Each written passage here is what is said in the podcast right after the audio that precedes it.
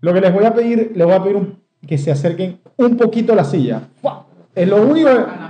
O sea, no te, no te puedo pedir más nada. O sea, un poquito. Te puse, te puse un micrófono. También Le prohibí que a la gente que me prendiera aspiradoras. O sea, ¿Se pidió a los vecinos?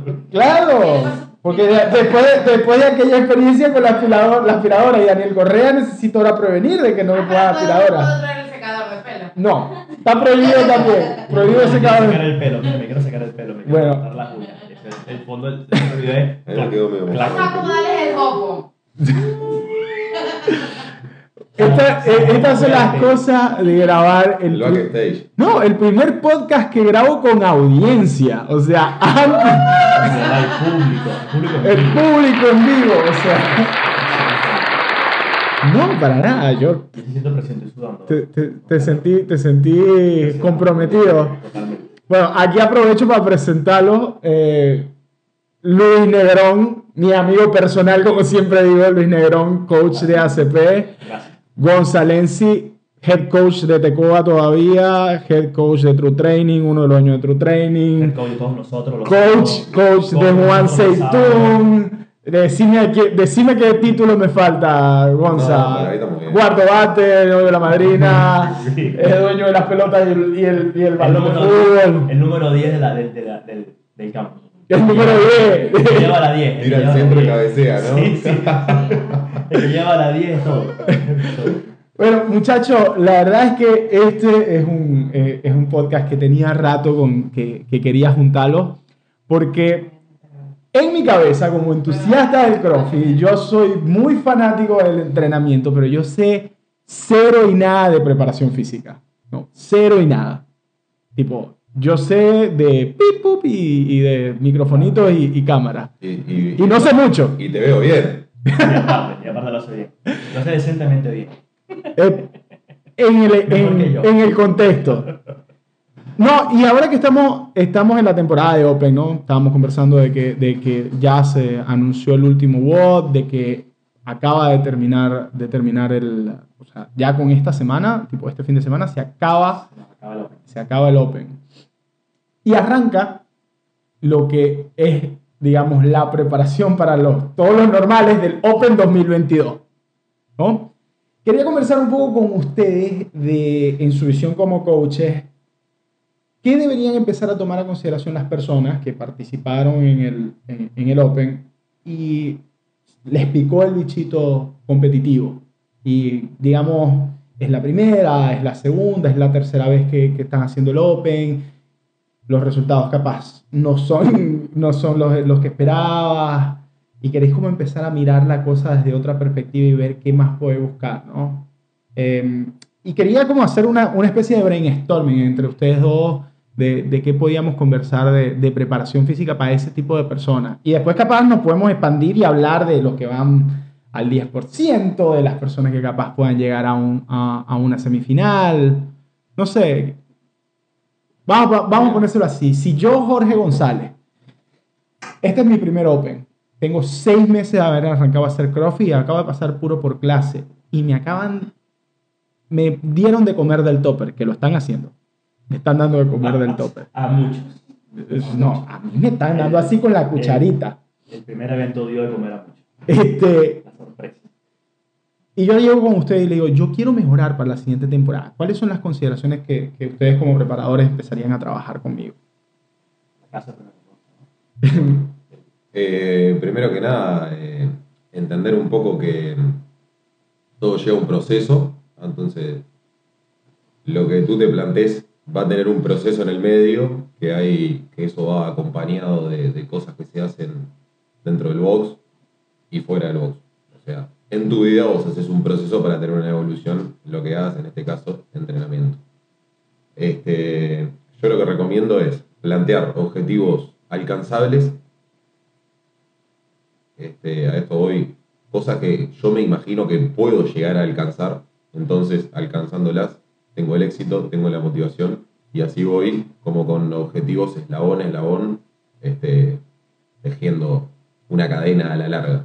Entender eso, como que no, no, no vale la pena plantearse locuras, este, por ejemplo podría ser Bueno, yo este Open me propuse hacer todos los WOD RX, en RX, ninguno escaler. Y quiero ir al Southfield en categoría individual a fin de año, ¿no? Eso es como que hay una línea ahí que, que- que no se entiende, está demasiado corta. Capaz que ir al Southfield en categoría intermedio de equipo. Este, como que entender un poco los niveles para que ese proceso sea de éxitos y no de frustraciones, que lo importante acá es la motivación, que uno se pueda encontrar motivado y, y- y avanzando y viendo eso, pudiéndolo apreciar también. Este, bueno, lo lindo que tiene el Open que deja, deja muchas sensaciones en las personas, muchas cosas positivas, muchas cosas negativas, pero yo creo que las cosas negativas son calenturas del momento porque uno va con una idea en la cabeza y después viendo los juegos que pone CrossFit Games, que son espectaculares todos los que pone, están bien armados. Eh, bueno, uno va con una idea, pasan cosas. Pasan eh, cosas. lleva otra, calentura, y que a este le fue bien, y que a mí me faltó esto, y que este puso esto, y, bueno, está. Así como uno saca cosas positivas también de los juegos. Ah, mira, creí que no me iba a salir esto, me salió. Tratar de dejar lo negativo de lado, saber dejar lo negativo de lado, concentrarme en lo que yo sí puedo controlar, que mis acciones no me puedo calentar. Si a mi compañero le fue mejor que a mí, a él le fue bien. Este, yo hice todo para que me fuera bien, a él le fue mejor, bueno, me quedo con lo mío. Así que aferrarse de, lo- de- de las experiencias positivas, de los lindos momentos del Open, como para también sumarlo a la mochila de la motivación, ¿no? Que voy haciendo pasito a pasito, mes a mes, planteando objetivos cortos, avanzando. Creo que esas cosas son, son claves más allá de, de meternos en, en- en resistencia, en tipos de esfuerzos, en capacidades físicas, en ejercicios, en pesos y Y demás. ahí. Ahí está, a nivel macro, como, como, como dice Luis, este, poder, poder quedarse con eso y poder conseguir esa motivación para poder seguir avanzando a poquito. ¿Y qué Sí. Sí. Este, ah, el Open te marca el inicio y la culminación del año deportivo, ¿no? Cuando, cuando eres un atleta de Open, tienes experiencia en Open, tipo, tu año cuadra siempre en una gran competencia. A algunos les gusta el Open, a otros les gusta el. Si estás en Venezuela, nos gusta el Fit Games y nos gusta el Open. De hecho, en Venezuela gusta más Fit Games que Open, pienso yo. Creo que porque es presencial, tienes ahí, tienes mucha chance de llegar. Pero sí, tu ejemplo, primera, primer Open que hago, tengo seis meses entrenando, vengo de las clases, hago mi primer Open, eh, no me fue como esperaba. Primero, haga las cosas positivas. Mi primer Open, primera competencia, es normal lo que pasó, desconozco mucho del CrossFit todavía, hay, hay cosas que no sé atacar, en seis meses aún estás como muy pichón, muy pollito, estás muy, estás empezando, estás empezando este camino del CrossFit. O sea, hay atletas con 5, 6, 7 años que aún están aprendiendo. Creo que nunca dejas de aprender. Me parece que todos los días estás aprendiendo algo nuevo. Y lo primero que tienes que hacer luego de terminar el Open es hacerte un examen de conciencia y decir, ok, quiero competir en esto, lo quiero tomar en serio para competir o lo quiero tomar como un, como un hobby. Porque depende de esa respuesta, es como tienes que empezar a atacar tu siguiente preparación. Por ejemplo, me gusta el CrossFit, se acabó el Open, tengo seis meses, pero quiero competir. Veo a Fraser Froning, Panchi, o veo a Juan, veo a Comba, veo a Guille, veo a otros. Quiero estar ahí. Ok. Bueno, me siento y analizo. ¿En qué falta? ¿Cuáles son mis debilidades? Mentales, físicas, no me siento con confianza, por el contrario, me siento con confianza, tengo los ánimos, pero me falta la preparación física. Ok, me falta preparación física, tienes que buscar un coach. Hablar con el coach, sincerarte. Estoy empezando, quiero crear una buena base de preparación para el siguiente Open. Pero entender eso, que tu preparación de hoy es para dentro de un año. No esperes en dos meses crear algo que nunca has hecho. O no puedes pretender que en dos meses, tres meses ganar, porque a muchos les lleva tres años, cuatro años ganar. Una O vez sea, vi hay un, una, una norma, es una ley. vi un video en el que le preguntaban a Froning, ¿me puedes dar un tip para que me vaya mejor en este Open? Y el tío, sí, empecé a hacer más crossfit el año pasado. O sea, sí, como que Mira un año más para adelante. Sí, y sí. te va a ir mejor. Espera el siguiente año y te va a ir mejor. Y esto es así, es una evolución. O sea, este Open no te va a ir bien, pero te prometo que si entrenas correctamente y sigues una buena estrategia de trabajo, el siguiente Open te va a ir mejor. Y el siguiente Open te va a ir mejor que el anterior. Eso y es así. No hay manera que no sea así. O sea, Hay una... es así. Es así. Ahora, misma pregunta, mismo escenario. Seis meses, mi primer Open se está terminando, pero dos consideraciones distintas porque me, me gustaría saber si tienen una opinión eh, que varía en esto. ¿Qué pasa si la persona que te lo pregunta tiene 19 años? ¿Y qué pasa si la persona que te lo pregunta tiene 38? ¿Hay algo, hay algo que tomarías en, en- en consideración diferente o el, a- o el approach sería el mismo? Para mí sí. Por ejemplo, la persona de 38 años muy probablemente tenga uno o dos laburos, familia, esposa, hijos, una casa que mantener. Entonces no puedes programarle. Ponga el ejemplo de que el coach de 38 años te contrate coach para entrenarme para el siguiente otro. Ese entrenador, ese entrenador tiene en consideración que esa persona tiene 38 años, que tiene ¿cuánto tiempo entrenando? Un año y tiene seis meses de CrossFit. Ponerle que empezó un año a entrenar, hacía funcionales en el parque, luego se metió en box de CrossFit, pasó seis meses en el box de CrossFit y pasó al otro. ¿Cuál fue su background antes? Porque a medida que pasan los años, la biología cambia. No es igual el nene de 19 que está empezando su vida, que su cuerpo apenas está desarrollando. Cambios biológicos faltan todavía por pasar. La etapa, el pico máximo de la testosterona no ha llegado, que es a los 30, 29, 28, 30, 31. El de, sí, el de 38 ya está en la picada. No la biología funciona así. Y es otro estilo de vida. De 19 probablemente tiene la facultad ya, o no tiene nada que hacer en su casa y te puede dedicar 5 horas seguidas de entrenamiento. El de 38 capaz te dice, ponte ordenador. Hora y media es lo que me permite mi vida. Tema social a considerar y luego vamos a lo deportivo. Para mí sería por ahí, consideraciones todas. Exactamente. O sea, más allá de lo que dice Luis, que está notable, es totalmente lo primero, eh, antes de hablar de, bueno, lo que vamos a hacer son estos ejercicios, vamos a entrenar estos días, considerar la persona, porque el que entrena es una persona, no es un robot, vive en una casa, tiene un trabajo, este, tiene responsabilidades desde que se levanta hasta que se acuesta. No creo que sea de la misma manera en uno de 38 que uno de 19. Puede ser una persona de 38 que vive solo y está cómodo y vive solo y, Y tiene su facilidad. O puede ser uno de 19 que tuvo problemas en la familia y tuvo que salir a trabajar para poder salvar su casa y poder vivir Correcto. con lo justo. Correcto. Más allá de eso, eh, ¿cómo habla uno? ¿Cuáles son las características psicológicas de la edad de la persona para poder comprender lo que yo le estoy diciendo? Uno no se dirige de la misma manera a una persona adulta que una persona adolescente. No se dirige con los mismos términos, con las mismas palabras, con la misma calidez. Simplemente porque el objetivo que es que la persona te entienda. Yo te estoy explicando esto para que vos puedas sacar algo de esto. En este caso, motivación para plantear un objetivo para llevar a cabo un proceso de entrenamiento. ¿Cómo, cómo- qué, a ver, ¿qué te puedo decir yo para que vos me entiendas? Y de acá tracemos un punto inicial de partida. ¿Qué te puedo decir que te sube? No es lo días? mismo a una persona adulta, de 28, que para un recién mayor de edad de 19.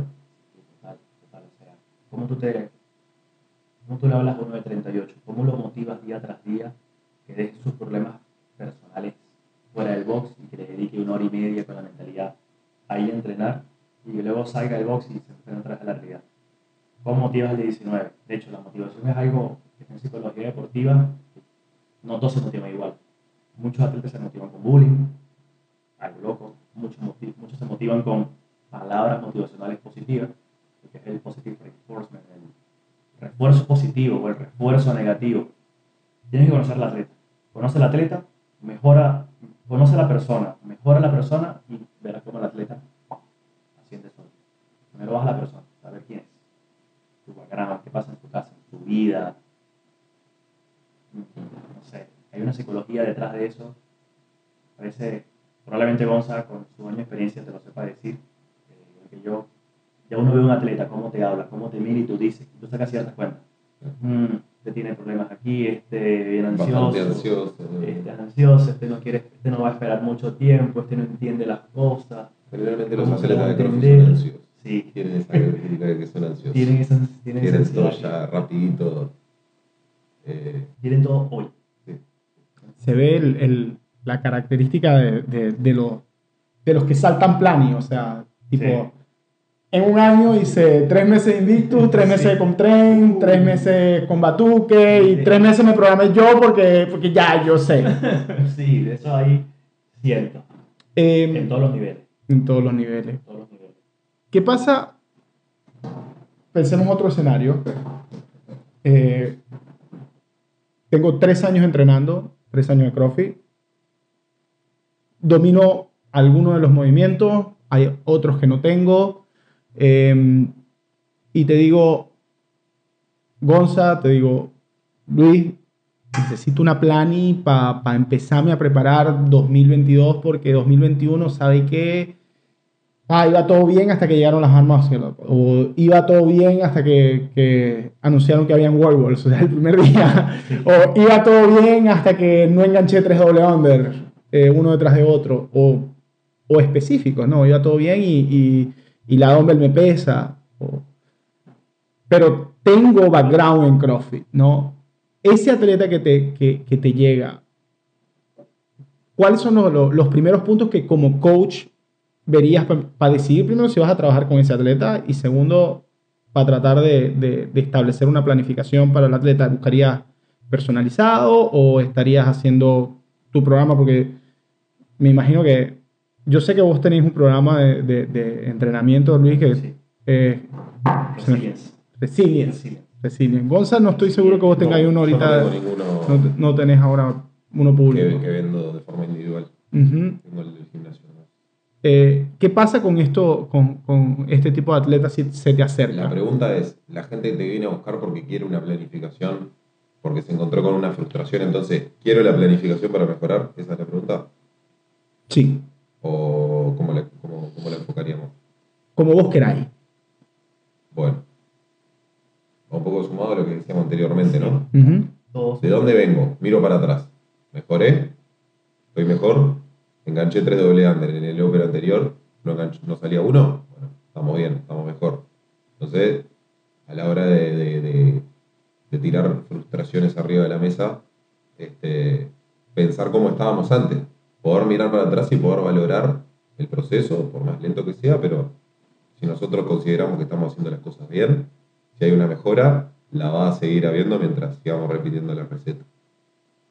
Otra cosa puede ser revisar qué también estamos haciendo las cosas en el proceso de adaptación al entrenamiento. Ejercicio, lo que hacemos dentro del box, descanso y alimentación, lo que no hacemos dentro del box. Paremos ahí. Paremos ahí en alimentación porque Ah. tengo, tengo que mencionar. Mi amiga Nadia de Alternativas B, cuando se enteró que estamos con lo, del- lo de las entrevistas y que estamos haciendo entrevistas en persona, preparó una bolsita de regalo Oh, para los participantes. Lindo. Eh, unas cremas de maní de la gente de Alternativas B. Es un regalo para ustedes. Bueno, muchas, Muchas gracias. gracias. Para que vean de que la mía está vacía, o sea, no les voy a estar dando nada que yo no, no consuma. Eh, todo esto es patrocinado al- a la buena de Dios de que me dieron dos bichos de esas para regalar y bueno, está- ahí está el regalo. Wow, gracias. Bueno, muchas gracias, Muchas a, gracias a por, la el, gente. por el regalo. Muchas gracias. Al- Nadia, gracias por el regalo. Gracias, La gente de Alternativas B. eh, Rápido, Jorge, para meter el bocado. Sí. ¿Viste? ¿Viste? Puesto, sí. La verdad que todo, o sea, lo tenía todo ensayado. En un momento que dijera Pero- ¡Alimentación! Pa, ¡Sácalo! No, bueno, entonces, eh, ¿sabes que eso que es muy importante? Porque escuchaba en, en estos días, ahora que Fraser está hablando tanto, ¿no? Más que nunca. Más que nunca, y que eh, eh, en uno de los podcasts que, que lo escuché hablar dijo que él al principio se enfocaba mucho en tratar de ponerse creativo con el entrenamiento. Y un coach que le dijo, ahí no está, Ahí no está. está es en lo que pasa afuera del entrenamiento. Los diferenciadores están tipo las otras 23, 20 horas del día. Es algo justamente te iba a decir eso, que no muchos comprenden que tu cuerpo da para entrenar ¿cuántas horas al día? Si eres una máquina de alto rendimiento. El mío. 30 minutos y Seis. ya forzado. Puedes entrenar 6 horas al día, en turnos, en tres turnos de 2 horas, lo cual no haces todos los días. Un turno de un día de triple turno se hará una vez a la semana. Una vez cada 15 días, Una vez al año. O sea, no, y lo haces en una época muy específica del año para entrenarte. Pero de 24 horas del día, 6 se las dedicas a entrenar. Ese día específico. Lo normal serían 2 horas al día. Doble turno muy vez en cuando, pero no, por norma general, 2 horas al día, 3 horas al día. ¿no?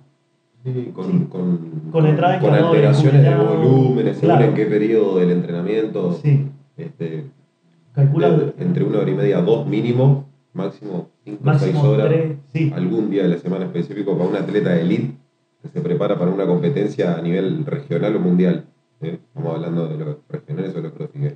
sí, pero ponte que en un promedio del año, hora y media, 2 horas al día entrenas. Te quedan 22 horas del día todavía. Esas 22 horas del día no las aprovechas para descansar. Comer bien. Organizarte. Va- vamos a, a quitar la palabra comer, que a mí me gusta decir comer, nutrirte bien. Que todos los nutrientes que tu cuerpo precisa los ingreses. Vitaminas, También son minerales, o o sea, líquidos. líquidos, eh, que tu cuerpo no pase por más estrés, manejar el estrés del día a día. Todo eso, verás como tu performance. Porque el entreno, tu cuerpo precisa una dosis de entreno diario. Una dosis de entreno. Ya, más de ahí tu cuerpo no va, no va a poder más. A lo que vamos con Luis acá es que la planificación no es mágica. No, Este, hay grandes coaches a nivel mundiales, eh, los, los reconocidos, los que tienen más planificaciones vendidas, que ya se sabe cuáles son los que se hacen en los Open Box, en, en la mayoría de los boxes. Este, todos tienen muchos años en el deporte, todos prepararon grandes atletas, todos saben cómo es la cosa. Que la Bergeron, planificación Max el Hash, eh, CJ eh, Invictus. Training Plan, Nombra- Comtrain, CrossFit Invictus, Training Tank. Que el programa de ellos, el, de, el design está bastante, bastante interesante. Pero- que hace Tim Paulson, Mm. Paiseus, que Los que Misfit, hay Misfit Athletics. también. Es algo mucho tiene que ver en cuanto al atleta. ¿Qué es lo que más patrocina ahora mismo el atleta? BIM, para recuperar, para el sueño, para dormir mejor. Está comprobado si no duermes bien, no Uh. recuperas bien. O sea, están, los atletas hoy en día de alto rendimiento están patrocinando cosas que te ayuden a recuperarte. Menos la- la- patrocinio el de tracking. y más patrocinio de recupérate con esto, la, la Alteragón para los dolores, la la, la compresa esa la que- pistola de la masaje, pistola de masajes, la, el BIM, el teste para dormir, esa es la compresa fría para los dolores, CBD. el aceite CBD, que es lo que están haciendo ahora para recuperarte, porque todo está en cómo tú te recuperes. Si tú entrenas dos horas de calidad hoy, pero tienes una recuperación mala y el día siguiente no puedes dar tu 100%, simplemente no vas a ver un avance tan rápido. un paso grande y, Y y, otro en falso. Claro, das un paso adelante y dos hacia atrás. Porque no haces nada con entrenar muy bien, pero esa noche te fuiste de fiesta, te pasaste de copas, te pasaste a las 3 de la mañana, ritmo circadiano no hizo sus procesos, tu cuerpo no se recuperó, el día siguiente tienes que ir a entrenar. ¿Qué pasó? El día siguiente hiciste un PR y el día siguiente con, a duras penas asumásela porque no te da el cuerpo. La recuperación está la clave. Para mí está ahí la clave de la mejora. Recuperación. Totalmente. pa- Para mí. La planificación, como te digo, ¿cuál elijo? La que me sienta más cómodo, la que me haga entrenar en mejores condiciones. Es- Capaz que esta dura un- dos horas y esta dura una hora y veinte y yo tengo una hora y veinte y es mejor la hora veinte para mí. Claro. No la otra porque tiene Eso, más correcto. y los huevos son más duros. Capaz que la otra los huevos son más duros y a la tercera semana yo siento que ya no puedo. Que, que- que los huevos me consumen mucho tiempo, que siempre tengo que adaptar y me embola y me desmotivo. Entonces, la que a mí me haga rendir, ¿ah? que lo que yo hago siento que me rinde o tengo uno que me está diciendo que me ve rendir, que me ve mejorar. Lo mismo yo lo noto con, con pruebas, con open, con competencias, eh, juntándome a entrenar con gente del box que más o menos sigo su proceso porque compartimos el mismo lugar. Y otra cosa que también para mí es muy importante, el también transmitirlo a un grupo. ¿no? Este entrenamiento es bien para hacer en grupo. O sea que a la hora de elegir una planificación, elijo hacer una solo o elijo hacer una con dos compañeros más para motivarme un poco más. Yo creo que esa es la decisión. Yo creo que va por ahí también. trabajar en grupo de una otra forma Siempre. te va a maximizar. Tratando de poner como punto objetivo la, la motivación, que es muy importante. Es. Cuando uno no tiene ánimo, como dice Luis. no siempre va a estar bien. Aparte que eh, el cuerpo y la mente es algo, es un cliché, ¿no? Lo lees en todas partes, pero no siempre va a estar bien para entrenar. No siempre va a estar bien para buscar un PR. No siempre el cuerpo te va a responder al 100%. Y es cuando se Gonzalo, un grupo te dice, no hay ánimo, pero vente, vamos por disciplina, vamos por, porque queremos ir a entrenar.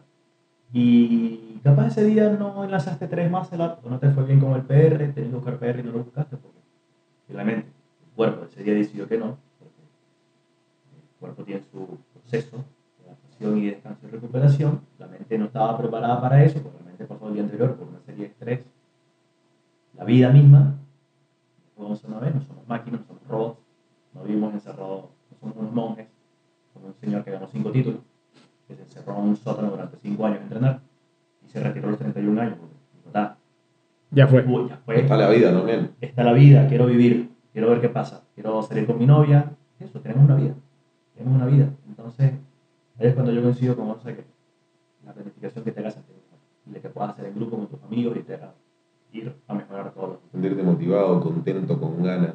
Esa es la mejor planificación. Esa es la O mejor. sea, pues, Sí, pa- a mí personalmente después de cuatro años entrenando por la mía, tipo pasando por planificaciones online, lo que me llevó a buscar un coach fue tener a alguien con quien, con quien conversar, porque era como que el sentido de claustrofobia que ya me estaba dando entrenar solo y que no tenía con quien descargarme, y empecé a trabajar con Juan y fue como que, ay, mágico, no, no era mágico, yo tenía habilidades ahí metidas, pero era como que no las estaba de- desbloqueando porque pues no, no tenía como alguien que me tirara para adelante y también me dijera, no seas gil, anda, dale. Y eso me, me- me lleva al siguiente escenario, ¿no? Una persona en una situación similar a la, a- a- a la que yo estaba, ¿no? Tipo, eh, años de entrenamiento, tuvo mejoras, caídas, o sea, tuvo, tuvo sus ciclos, conoce, digamos, bien su cuerpo y te dice, Gonza, ¿sabes qué? O sea, tengo las habilidades, eh, pero quiero como que dedicarle ahora otra vez a la parte, a la parte competitiva, la había dejado de lado, quiero volver a esto, eh, estoy motivado, nos conocemos desde hace, desde hace tiempo, vos me conocés a mí en este, en este escenario hipotético. ¿Qué es, ¿Por dónde empezarías a trabajar con esa persona si tuvieses que prepararlo para, para llegar a una siguiente competición? Pensemos igual, Open 2021 está cerrando y estoy viendo para el Open 2022 caso, digamos, alguien que llegó a estar en un top 20 uruguayo y después te dice, mira, Gonzalo, no sé si quiero volver a estar en el top 20 en 2022, pero quiero estar óptimo. ¿Cómo empezarías a trabajar con esa persona? Personalizadamente con esa persona, supongámosle que me contrata de forma personalizada para que yo sea su coach, él Sí. entrena solo, el entrenamiento que yo hago es hacia él. Bueno, este, si el proceso fue como vos decís de, de, de- de mejoras y traspiés, como que no, no- no fue una, una línea diagonal totalmente ascendente, o sea que estuvo bien, volvió a estar mal, tuvo problemas, bajó, subió, tuvo... Primero que nada entender qué fue lo que le, lo que le provocó perder su ascendencia. ¿Qué fue lo que le provocó? Este, tiene una irregularidad en su entrenamiento porque tiene un trabajo que se va de viaje, entonces no puede conseguir esa constancia, este, tiene problemas con su familia, por lo tanto no, no, no está igual de motivado, y había semanas que entrenaba todos los días y luego no podía entrenar todos los días y ahí se producían descompensaciones, molestias, eh, muchas lesiones, eh, una manera muy ineficiente o poco técnica de trabajar, que también existe gente que no, no, no es muy eficiente a la hora de hacer repeticiones y, y dosificar esfuerzos. Este, antes de trazar cualquier cosa, pararte ahí como para poder hablarlo con la persona y primero que nada que la persona concientice que es lo que se está equivocando o lo que se equivocó para, primero que nada, decir, nosotros vamos a mejorar en esto. Tenemos el entrenamiento, tenemos la planificación, vas a venir a entrenar a esta hora, vamos a hacer fuerza, vamos a hacer gimnasia, vamos a hacer cardio, vamos a hacer accesorios, vamos a hacer todo. Pero vamos a tratar de no repetir lo que nos hizo caer. Antes que nada. Antes que nada, vamos a no repetir lo que nos hizo caer. Concientizarlo, poder trabajar para eso. Y bueno, después el proceso es largo. Uno va este, en, el, en- el entrenamiento, hablando más del, entrenamiento físico, este, uno siempre que, que plantea un plan de entrenamiento, en este caso personalizado hacia una persona con un objetivo competitivo, se plantea un macrociclo que generalmente están armados de 4, 6, 8, 12 semanas, dependiendo hacia dónde vamos, cuánto falta.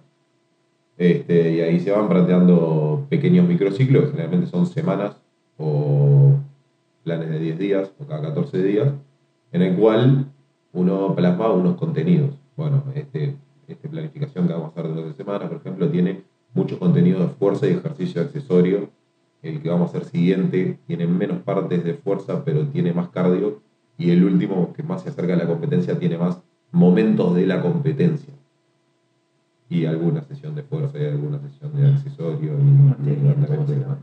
Pero como que hay un proceso de, de- de- de acumulación, transformación y realización en lo que es el, ejercicio, ¿no? el entrenamiento.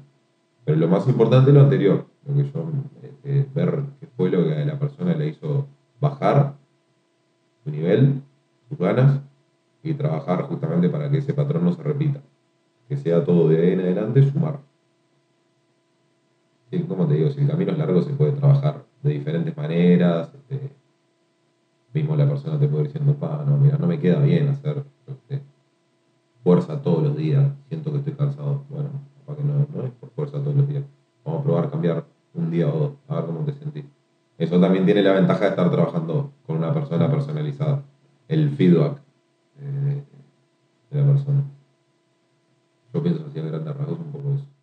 Antes de que me contestéis, déjame que chequeo algo. Aquí es donde me hace falta tipo un genovevo. Genovevos son los asistentes de producción que te revisan la cámara, te revisan Palumpa, todo. falta. Me falta, me falta un un palumpa. palumpa. Es más, estoy que contrato, estoy que contrato a Lucas Santre, que tiene más o menos el tamaño. tiene el tamaño del Tiene el tamaño de un palumpa. Tiene, tiene todo para ser un palumpa perfecto. La, la mejor parte es que la gente que se dedica a este tipo de cosas en serio, estas son las cosas que editan, sacan y tal. Yo no tengo tiempo. Así esto va para va pa YouTube.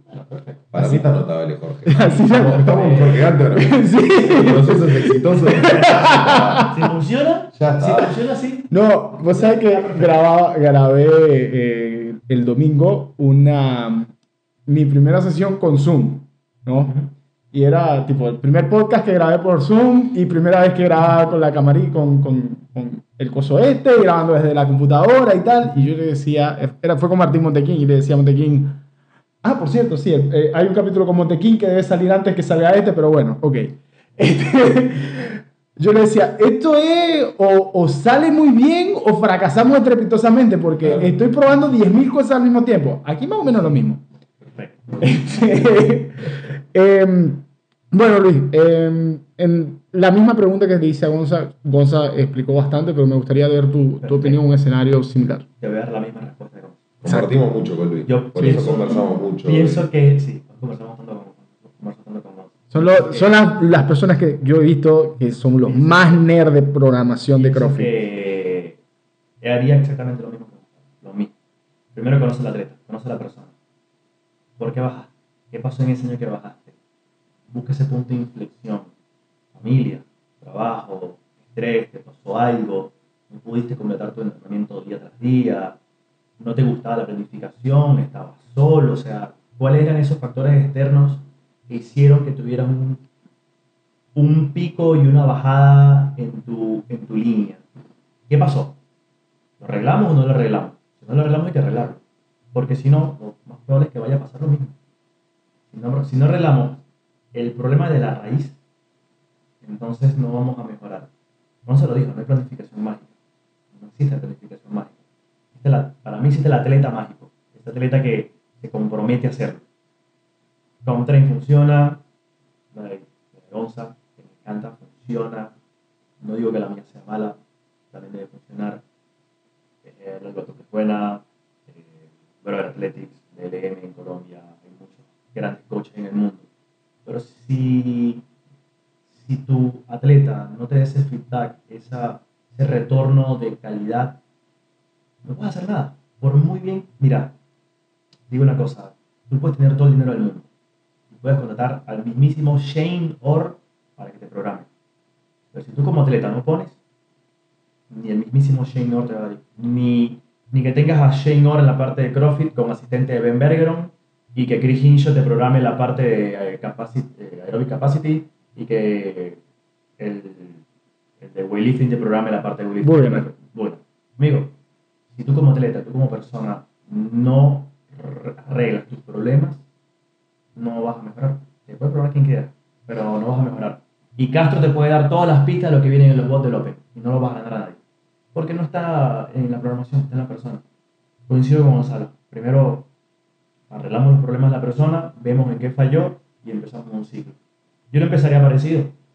Vamos a ver fortalezas y debilidades. Vamos a tener, yo lo testearía al menos por un mes ciertas pruebas de ciertos, de ciertos benchmarks de CrossFit que te testean muy bien todas las capacidades atléticas, todas las biometabólicas, bioxidativa, bioglucolítica, glu- glucolítica eh, láctica, glucolítica aláctica, aeróbica, en fin, hay muchas hay mucha parte de la ciencia deportiva que te testea los mismos bots de CrossFit. Siempre, sin, sin precisar, uno como coach va a ser un bot mágico. De hecho, creo que las mismas chicas de CrossFit están hechas Ya, para... ya tienen toda la magia Sí, necesaria. ya tienen toda la magia. Tú vas a, la- a las chicas de CrossFit y buscas cinco... Claro, el coach tiene que saber No, qué prueba cada, cada benchmark, ¿no? me Pero- acuerdo esa semana de- Eso del terror en la que ustedes se pusieron a hacer todas las chicas. sí, tuvimos 15 días de chicas.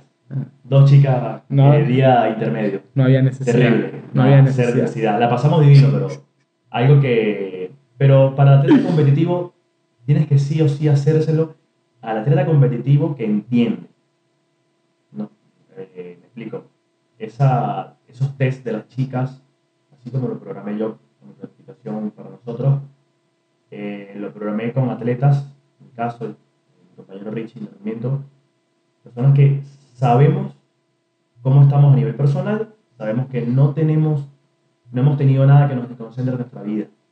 No estoy aplicando esto, esa test que, que estás nombrando, al chico del ejemplo.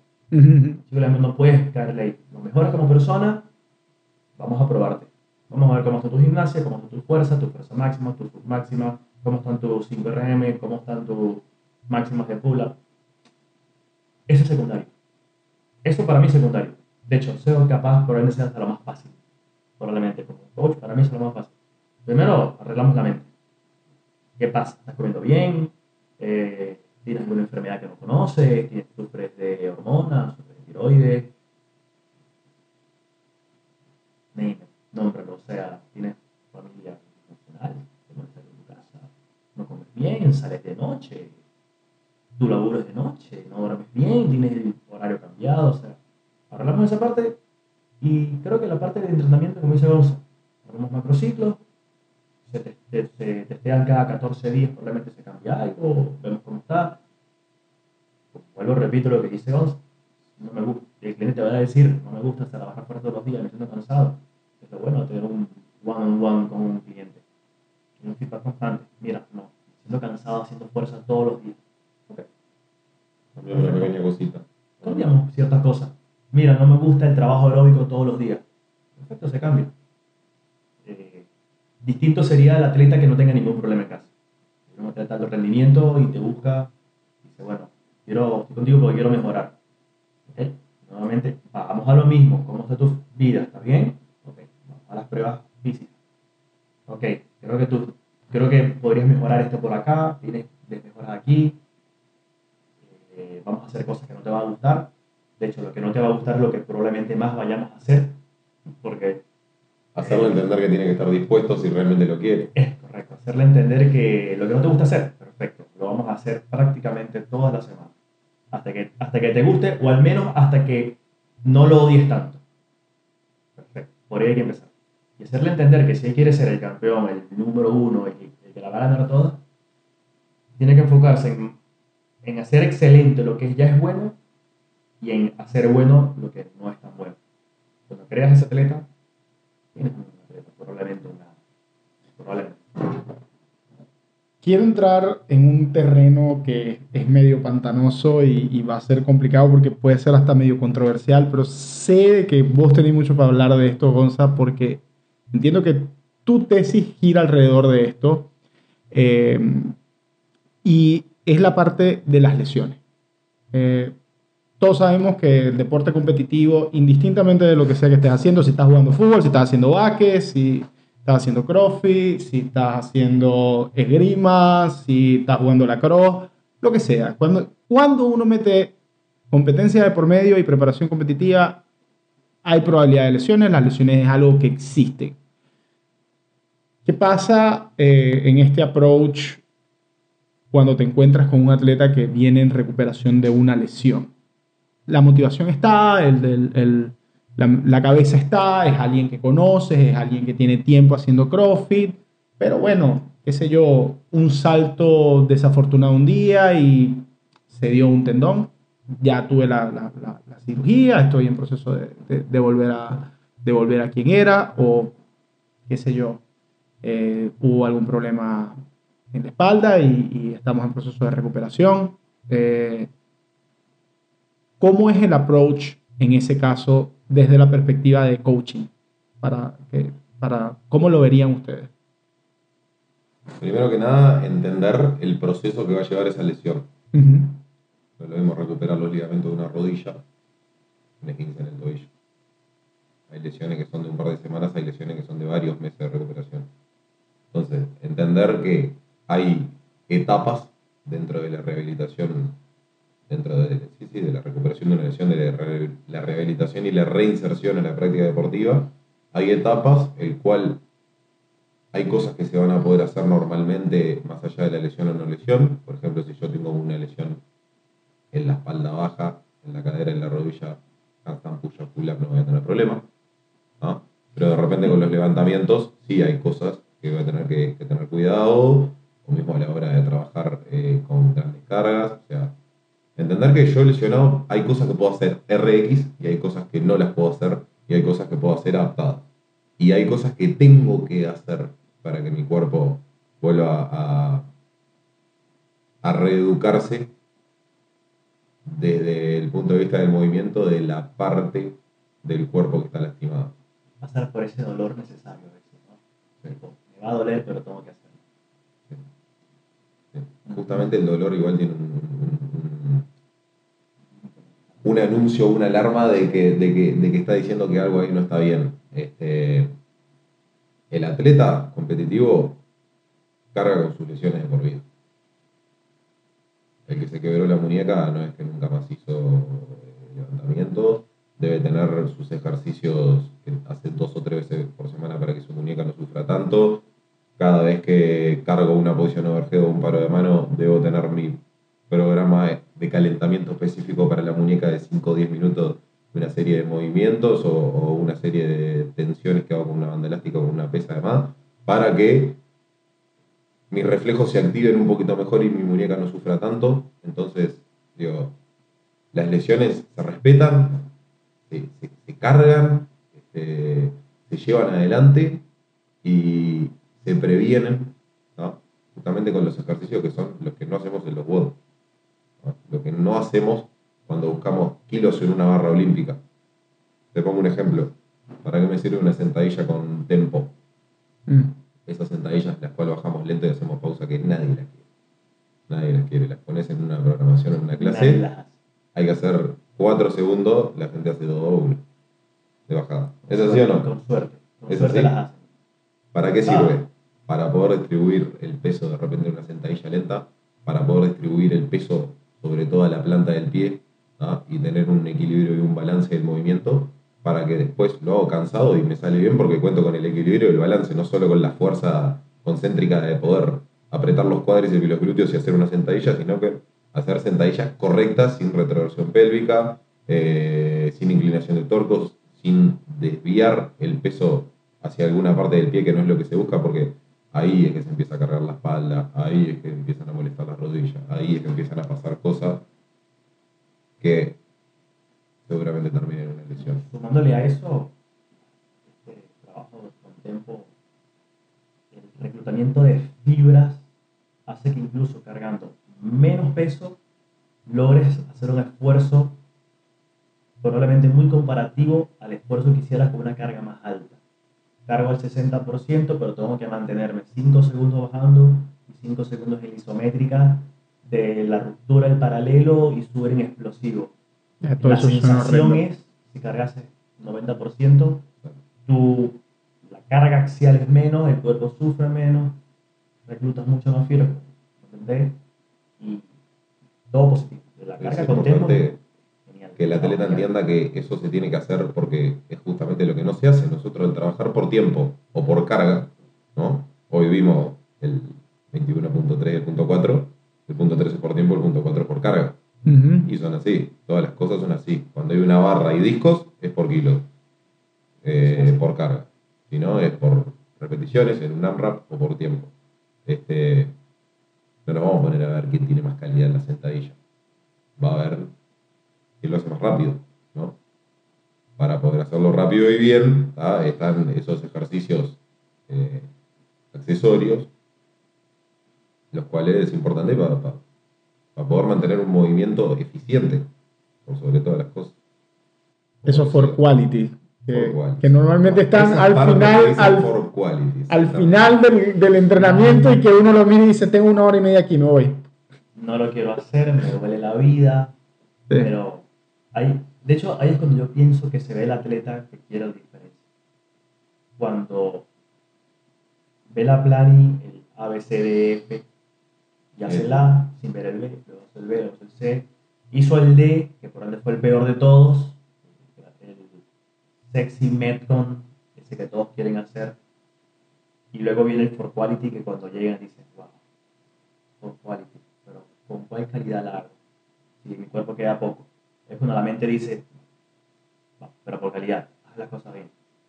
Para mí ahí radica también mucho el atleta de la clase de atleta, donde se divide el que en verdad quiere lograr el objetivo y el que duda de si hacerlo o no hacerlo. ¿Qué características identificarías vos en el atleta ideal para Gonzalensi como, desde tu perspectiva como coach? El atleta ideal, Ujú. Pa' vos, si vos tuvieses que entrenarlo. Una persona con mucha personalidad, muy segura de lo que quiere en su vida, eh, con un equilibrio emocional también en su vida, en su casa y en su entorno cercano, eh, con la capacidad de reconocer los errores y saber aceptar las derrotas y tratar de que cada paso que se da sea esperado o no esperado para lo que yo me planteaba, poder sacar eso positivo que hablábamos al principio de la charla este, y entender que el esfuerzo se, se realiza de la manera también en la que hablamos, motivado, si es con un grupo, con un grupo, si es con mi coach todos los días, con mi coach todos los días, eh, de la manera que sea, que la persona entienda que si hago esto y esto, o tengo esto y esto y esto, y si no estoy contento, voy a tener que cambiar algo, porque haciendo lo que siempre hice no, no voy a tener otra cosa diferente a lo que siempre obtuve.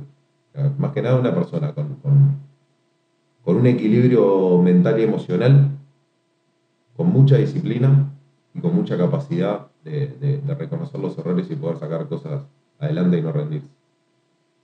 Creo que nombraste el atleta, ese, ese es uno en mil millones probablemente. Hay algunos de esos. Ese es uno cada 100 millones de personas. Este atleta. Lo describió perfecto. Todo está en la, en la cabeza.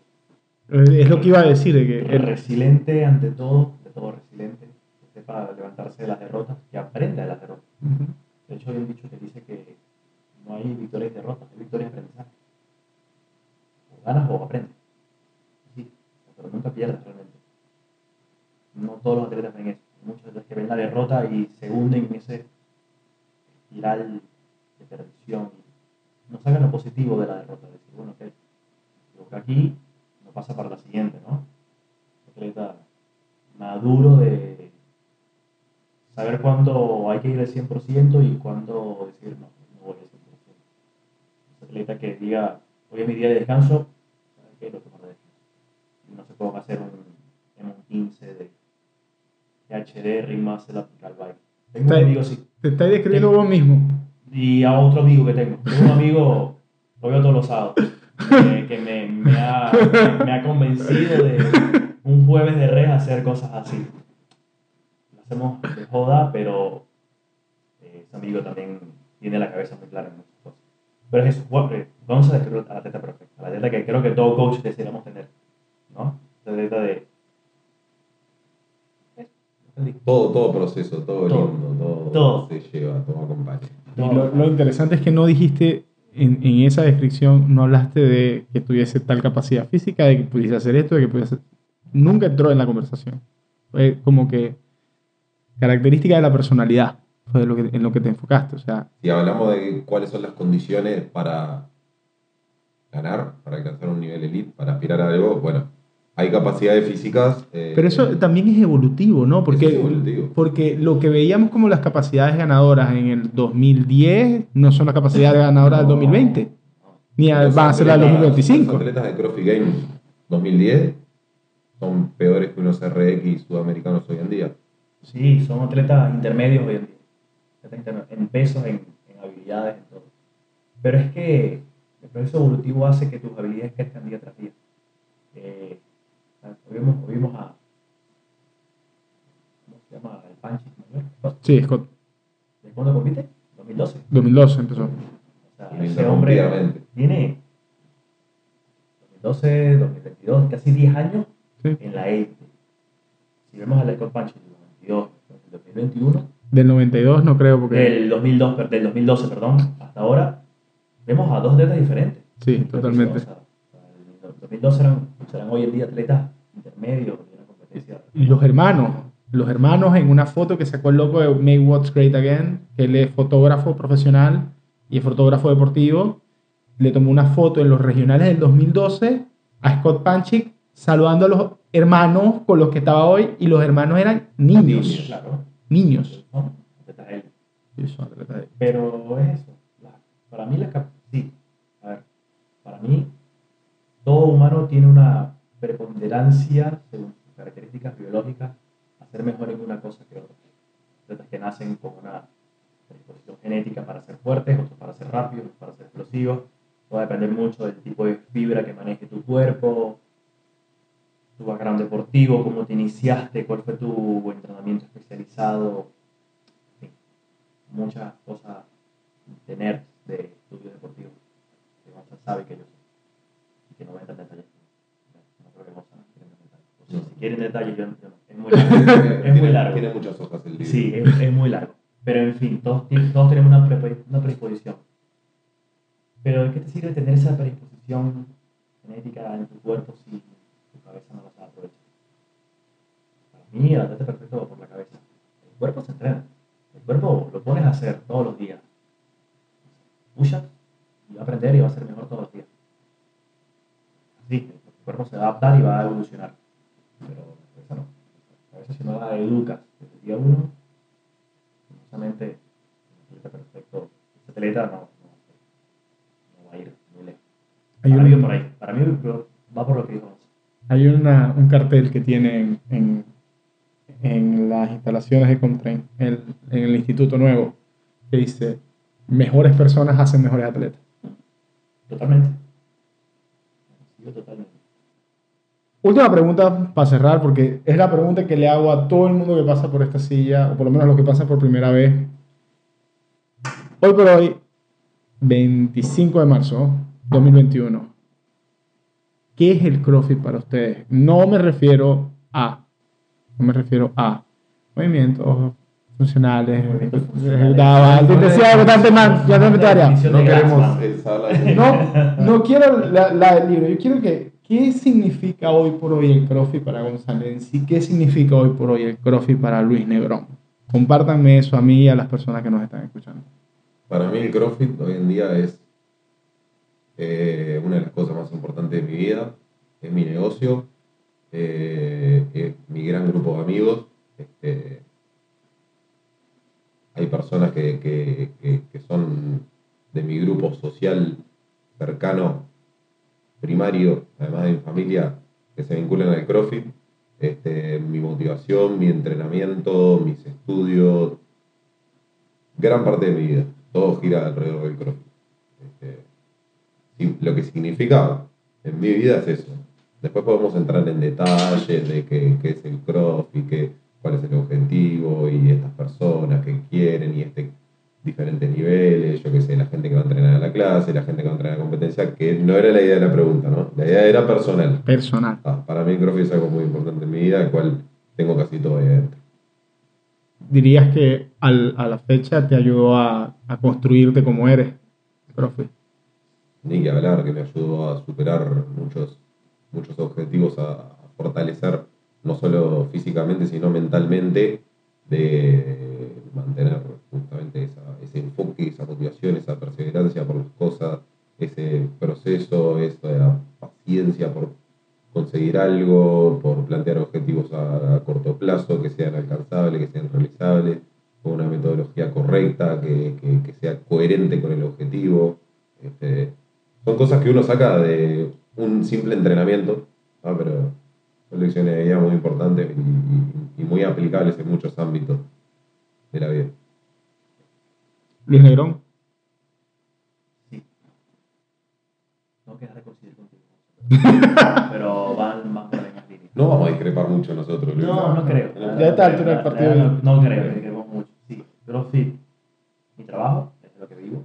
Entonces vamos a llamarlo que es una gran parte importante de mi vida. Creo que mi vida básicamente es Sara, Linda y CrossFit.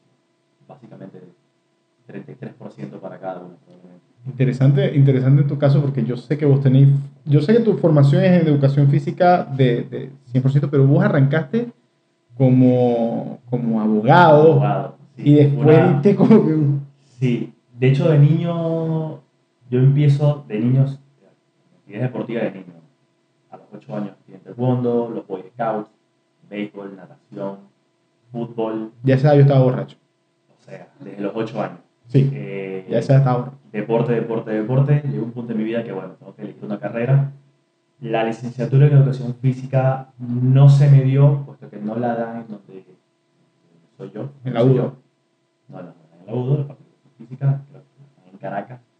Entonces, de la de Venezuela, entonces, claro, se me complicaba viajar y bueno, ¿qué opciones tengo para dedicarme a algo que me pueda gustar, que me pueda llamar la atención? eh, posibilidades dentro del tiempo, porque trabajaba en ese momento con mi padre en la empresa y a la vez tenía que estudiar, quería una carrera. Y elijo la carrera del derecho. Dentro de la carrera del derecho, digo, bueno, esto no me gusta tanto, pero ya empecé y tengo que empezar. Y voy a terminarlo. Pero quiero hacer algo que me guste. Y empiezo entonces a empezar a buscar mi primer curso de como entrenador deportivo, todos tenemos el básico de, de sala de máquinas, de- entrenador de sala de máquinas, que probablemente que todos tenemos, alguna vez hay- alguien ha hecho, Instru- Instructor de fitness. instructor de fitness. Y por ahí empieza. Luego sale el boom de CrossFit, llega a Venezuela y digo, ok, esto me gusta mucho, mucho, vamos a ver qué pasa acá. Y me empiezo. Y una vez que hago los otros diplomados y cursos de HIIT, de funcionales, llega el CrossFit, hago el L1, hago el otro, hago el de programación, no, no me quedo con los cursos, investigo, leo, aprendo, hago el de nutrición deportiva de alto rendimiento, hago, hago el, de, el de coach, el de coaching motivacional para el deporte, hago mucho de eso y empiezo a en el CrossFit y digo que lo convertí en mi vida. Retiro del derecho, quiero saber más nada del derecho, me quedan muchos amigos del derecho, aún me acuerdo de lo que estudié, pero ya, eso no es lo mío. Yo me quiero dedicar al CrossFit. Y básicamente lo que te dije es mi vida. 33% CrossFit, 33% Sara, 33% Linda, mi mi hija. Esa es básicamente mi vida, mi negocio, lo que me genera dinero, es lo que me apasiona. Eh, aún intento entrenar decentemente, eh, buscando algún día la categoría Master más 45. Aquí está mi coach, me va a entrenar para la categoría más 45. Un proyecto a largo plazo. Sí, que- que muy largo tenemos plazo. guardado. Tenemos guardado. Lo sacamos a luz pública. Eh, es mi vida. Básicamente, dije todo esto. Aparte, me ha traído excelentes amistades. Eh, un grupo que han sido todos los sábados ir a reunirnos. Porque no sé si la, si la paso mejor entrenando o hablando. Pero es eso, son otros, me lo trajo de CrossFit tanto la previa de la previa del entrenamiento, como el entreno, como el post-entrenamiento, Como hacerle bullying al tigre. lo, eso, eso, no, eso es un placer, ese es mi placer culposo de todos los sábados, el bullying del tigre. Es mi placer culposo. Martín, te queremos, Martín, te Ese- queremos. Ese es mi placer culposo. Eso es algo que sábado tras sábado voy y siempre le digo a mí. ¿Cuántas repeticiones hace que yo hago una más para ganar? más. Una. ¿Cuántos kilos vas a levantar que yo levanto un kilo más para ganar? Es lo que necesito en mi vida. Es lo que me hace me encanta, pero sí, básicamente el CrossFit me trajo eso a mi vida. Amigos, felicidad, trabajo, eh, a nivel personal me cambió muchísimo. Me puso más disciplinado, más enfocado, me cambió mi carácter, me forjó carácter.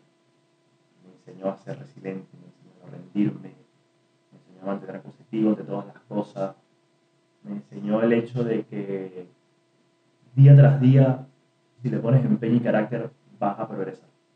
Pero tienes que ser constante, tienes que ser resiliente, día tras día, tienes que ir, tienes que ir, tienes que ir, tienes que ir, tienes que darle, darle, darle, y la mejora viene sola. La mejora viene sola. Para mí es parte de mi vida. Es el 33% de mi vida, vamos a de esa manera. Eso es CrossFit, ¿verdad? Señores, con eso quiero cerrar porque me parece que las dos, las dos respuestas fueron excelentes. Deja de ser un gordo. Yo sé que vos te identificáis como un gordo en pausa. Sí, soy un gordo. Pausa. Estoy pausado. Gordo en pausa. Sí, sí, como Guille, estamos pausados momentáneamente para ser gordo. y yo somos gordos, estamos en stand-by momentáneamente. Momentáneamente. En stand-by. Yo estoy tratando de llegar a la estampa. Estoy, estoy así, eh, acercándome al botón de la pausa. Eh. Bueno, muchísimas gracias Gonza, muchísimas gracias Luis por acercarse al estudio de grabación de Jorge Acecrofi, también conocido como el living de mi casa. Este, gracias a la audiencia. a la- ay. y bueno, señores, nos estamos hablando. Será hasta la próxima. Chao, chao. Eh, Querido, Estamos bien. muchísimas gracias. Eh, por favor. ¿Cuánto estuvimos? Media horita estuvimos hablando, ¿no? Yo creo que más. Sí. Más.